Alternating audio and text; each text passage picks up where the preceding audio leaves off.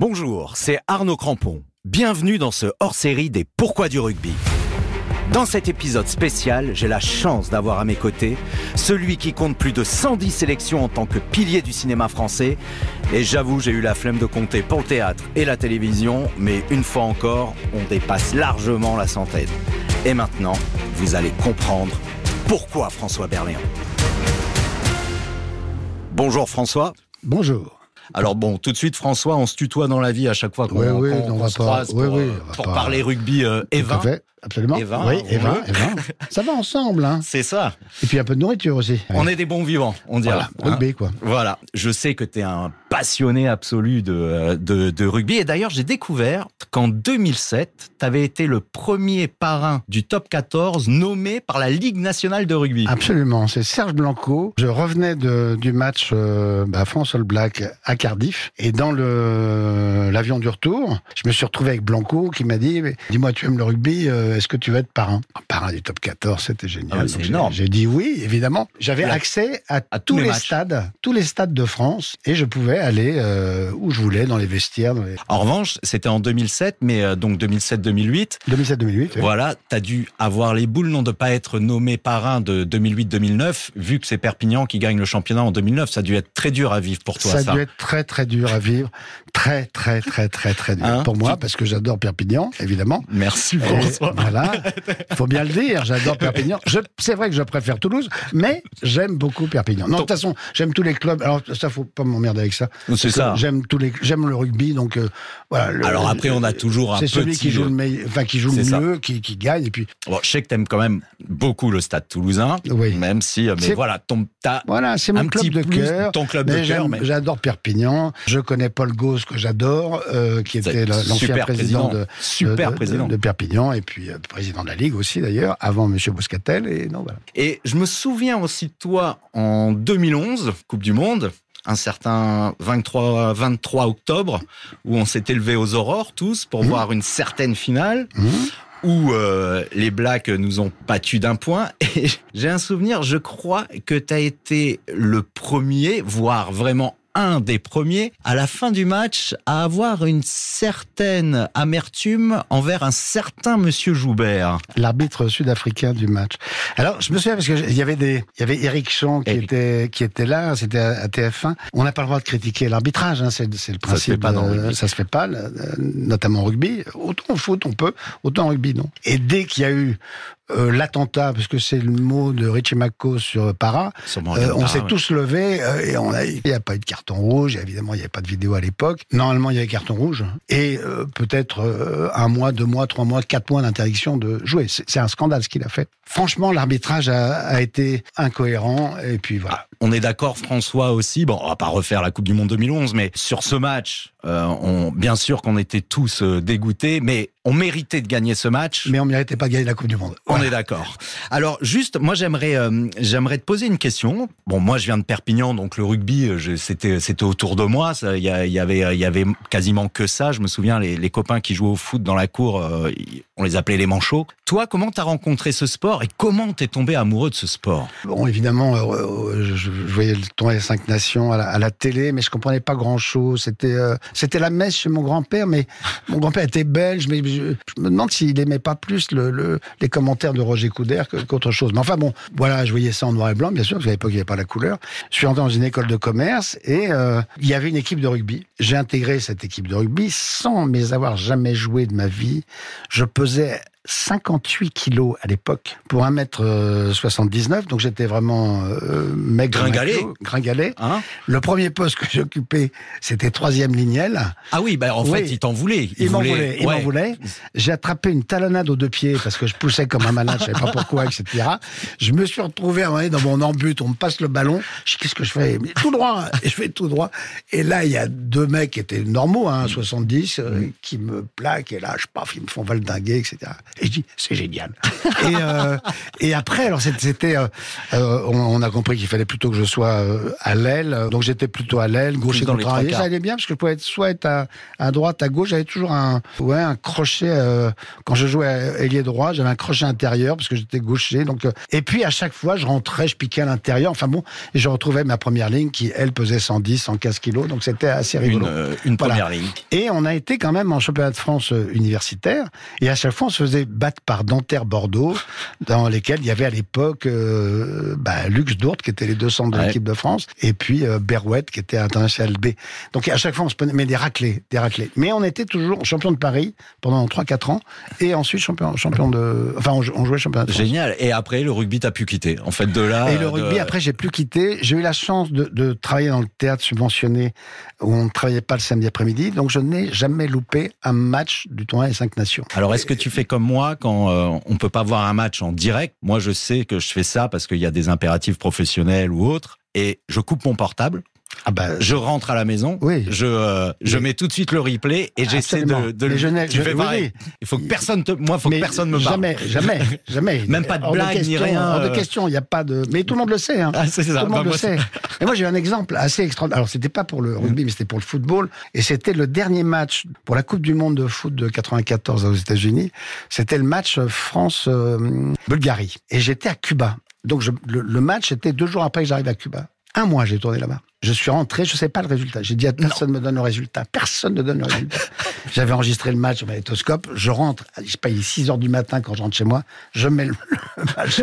et c'était extraordinaire parce que c'était un mois après. Et donc, je, je, je, vois le match, paf, le but à la dernière seconde. J'appelle mon meilleur pote. Je, suis, c'est pas vrai, c'est une blague, on n'est pas éliminé. non, mais c'est fou. Et, et, moi, je suis dans un état de, mais c'était épouvantable parce que c'est pas possible. Donc voilà, je, je suis, euh, je me bouche les oreilles, radio fermée, machin, etc. Je, je peux aller à, à, pied du théâtre euh, chez moi pour ne pas être avec des supporters. Ouais, je, vois, je, vois, je, vois, très bien, je, je me coupe du monde moi aussi. Par exemple, là, pour cette Coupe du Monde, les quarts de finale, normalement, puisqu'on a battu les Blacks, on devrait être premier de la poule. Enfin, j'espère, sinon ça va être. Donc, on jouera le dimanche soir les quarts de finale. Donc, j'y vais. Et par contre, j'ai sur mon contrat que si la France se qualifie en demi-finale et en finale, bah je ne joue pas. Tu joues pas Je ne joue pas. Non, mais c'est énorme. Enfin, donc c'est le samedi. Alors, j'ai dit, bah, je joue, mais euh, on va faire euh, une matinée à 15h et puis après à 18h.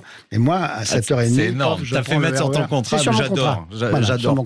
et justement, alors, on vient à la Coupe du Monde. T'étais dans le stade pour la cérémonie d'ouverture. Mhm. Ça devait être euh, assez grandiose quand même, j'imagine, l'événement. Mais il faisait tellement chaud. C'était long. Avec la Marseillaise qui a quand même été. alors, comment vous l'avez vécu dans le stade? Parce que nous, à la télé, c'était un carnage. Ah ben nous, c'était encore pire que ça. On comprenait plus rien. D'accord. Moi, qui chante toujours la Marseillaise, à coup, je mais qu'est-ce qui, pourquoi j'y chante tout C'est ça, bon, bah, ouais, on a vécu le même carnage. oui, qu'on prévienne que ça va être en canon. Si on n'est pas prévenu, euh, on ne peut pas comprendre. Ah bah, c'est impossible. Et puis ça s'est jamais fait. Pourquoi tout d'un coup C'est pas ridicule. Non, je suis d'accord. C'est des, euh, des, bonnes idées, voilà, euh, des, bonnes idées dont on se passerait, ce qui arrive de temps en euh, temps. Je vais parler aussi de la réalisation parce que j'ai vu après le match euh, à la télévision. C'est un enfer la réalisation. Et la réalisation. Mais c'est pas TF1. Pathétique. Non, je sais. C'est pour ça que je le dis. C'est pas c'est pas TF1. C'est pour ça qu'il faut le dire ouais, tout à fait. aux auditeurs. C'est la boîte de prod qui s'occupe de ça. Ouais, ouais, qui dépend de la, de la World, de la World Cup. Mais c'est la World qui a choisi cette boîte de réalisation qui visiblement n'y connaît rien au rugby. Il n'y a pas de ralenti Enfin, il n'y a pas de ralenti, on voit rien. On se... Enfin, c'est nullissime. Et cet essai, au bout de deux minutes Oh la vache Coup d'envoi, oh, deux minutes, essai. Ouais, essai, et là on se dit... Euh, il y a une vraie tension dans le stade, là ouais, ouais, ouais, Enfin, moi, je suis tendu comme un arc, là, mais mm. là, on s'est dit, merde, ça commence. Mais comme on a vu quand même le match euh, contre les Bocs, euh, où ils sont quand même pris une raclée, on se dit, bon, bah, c'est pas grave, c'est, ça, ça, ça, arrive. Parce que le hacket était ridicule. De, de, des tribunes, le ah ça faisait même pas peur. Bah, la lance, euh, c'était un, un peu bizarre, je sais pas, ça aussi. C'était un peu comme la, la Marseillaise en canon, je, suis pas sûr que ce soit une jolie trouvaille qui, qui nous refasse. Et puis, donc, c'est, vrai que la, la percée, la quête était terrible. Et puis, bon, l'essai sur la, qui, qui suit. Ensuite, il y a, bon, la pénalité de Ramos, enfin, le, le, le, le contest formidable de Marchand, Marchand qui sort. Ah voilà, la, la sortie de Marchand, là, ça faisait, euh, ça faisait beaucoup. parce que Movaca, il n'y a pas Bourgarit, enfin c'est le remplaçant mmh. Movaca, donc il va faire tout le match. Il fait un match énorme. Match il fait, mais il, est extraordinaire. Et puis, euh, je, je, je, est-ce que ça t'a rassuré, toi Moi, ce qui m'a rassuré à ce moment-là, excuse-moi, je te coupe. Moi, j'ai pas senti que les mecs paniquaient. non, du tout. Alors là, c'est ça qui est serein. formidable. Ils prennent un essai Totalement. au bout de deux minutes. Totalement, ouais. Euh, ils ont leur, euh, leur talon euh, titulaire qui se pète et Très les bien. gars, Ouais, ils y vont. Aldrit, il enlève le casque. Et il dit Oui, oui, maintenant- Oui, oui, incroyable. Pourquoi il a enlevé le casque Il y a quand même quelqu'un qui me dit Tu sais qu'il fait chaud dans le stade. Ah C'est- oui, vrai, oui. vrai. Oui, puis Oui, oui. moi j'avais peur qu'il se pète, Aldrit. Oui, hein, oui, oui, oui, oui. Parce que quel match il fait aussi, enfin, c'est hallucinant. Ils font tous. hein. Voilà, il y, en a qui font des mauvais matchs, mais là, il y a personne n'a fait de mauvais match. Personne n'a fait de mauvais match. Non, mais moi, le problème qu'il y a eu, pardon, je vais continuer. Le, problème qu'il y a eu, moi, c'est l'arbitre. Faut quand même pas exagérer. Notamment l'arbitre de touche. L'arbitre de touche qui ne voit pas l'en avant de Ah. Taléa. De, mais je parle pas du de l'essai, hein, je parle de Mm. Taléa en première mi-temps. C'est le même arbitre qui ne voit pas l'en avant sur l'essai. En première mi-temps, il y a une Ramos est dans l'embut, il va contester quelque chose, etc. Il y a Saléa, le numéro 8, qui se jette sur Ramos. Là, il y a pénalité, il n'y a même pas Mm. mais l'ombre d'un doute. quoi. L'arbitre de touche, qui lui est sud-africain, c'est c'est le musclé, là, euh, le voit pas. Le- L'autre, Pépère, qui est euh, trop occupé, a, a trouvé une faute Ah, française, mais qui je va suis- trouver juste après. Ce qu'on voit, c'est vraiment Saléa se jeter sur Ramos, le bousculer, etc. Et tout de suite, on tournait vers l'arbitre et fait J'ai pas fait exprès. Il fait vraiment le geste. Non, non, mais Pardon, j'ai- pas a- fait exprès. Et l'arbitre le voit pas. Il Non, non, fout, mais il y a eu, il y a eu des Ça, plongeons.